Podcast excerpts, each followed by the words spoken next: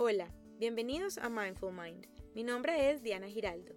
En este espacio compartiremos ideas para cultivar mentes conscientes, corazones sensibles y vidas más saludables, y así hacer de este mundo un lugar maravilloso. Episodio número 3. Piensa positivo. Nuestra vida actual es el resultado de nuestros hábitos y de todo lo que hemos pensado en algún momento pues atraemos y construimos eso que deseamos. Algunas veces de manera consciente, pero la mayoría de las veces de manera inconsciente. Por eso es importante cultivar hábitos saludables para desarrollar una mente consciente. Nuestra vida es una suma de decisiones. Todo el tiempo estamos eligiendo algo, sea simple o trascendental, y eventualmente nos encontraremos con el resultado de esas decisiones.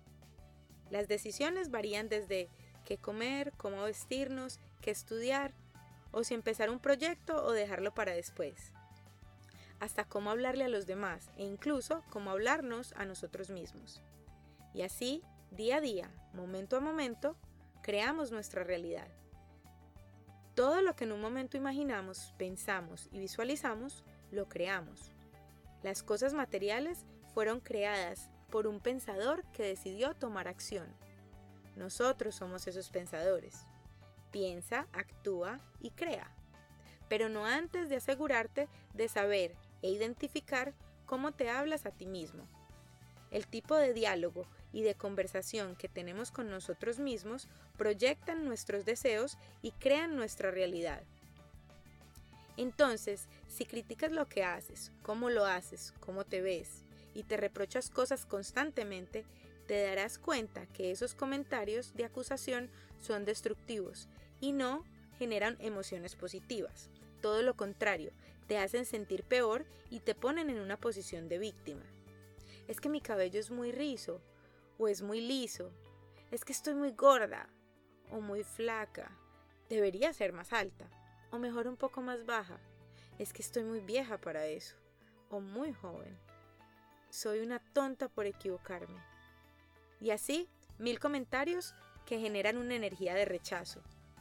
¿Cómo pretendemos tener una vida armoniosa y tranquila si constantemente nuestros pensamientos están sintonizados con todo lo opuesto a lo que realmente es bueno para nosotros? Entonces, tomemos la decisión de cambiar la forma como nos hablamos. Cambiemos estos comentarios negativos por afirmaciones positivas, para establecer diálogos diferentes basados en el amor propio. No es fácil dar amor a los demás si no hay amor propio. Empieza por amarte. Estas afirmaciones positivas son efectivas cuando se pronuncian o piensan en presente, pues no tenemos control del pasado y el futuro ni siquiera existe. Por lo tanto, este es el mejor momento para aceptarnos y amarnos tal como somos. Esto nos motiva y nos ayuda a mantener una actitud segura y tranquila ante los demás. Y ni hablar de la paz que se empieza a sentir y abundar en nuestros corazones. Es cuestión de vivir con ideas positivas. Y aunque nuestras experiencias marcan nuestras vidas, estas experiencias no nos definen. Independiente a lo que hayas vivido, así te haya impactado de manera positiva o de manera negativa, el momento de decidir y actuar diferente es ahora.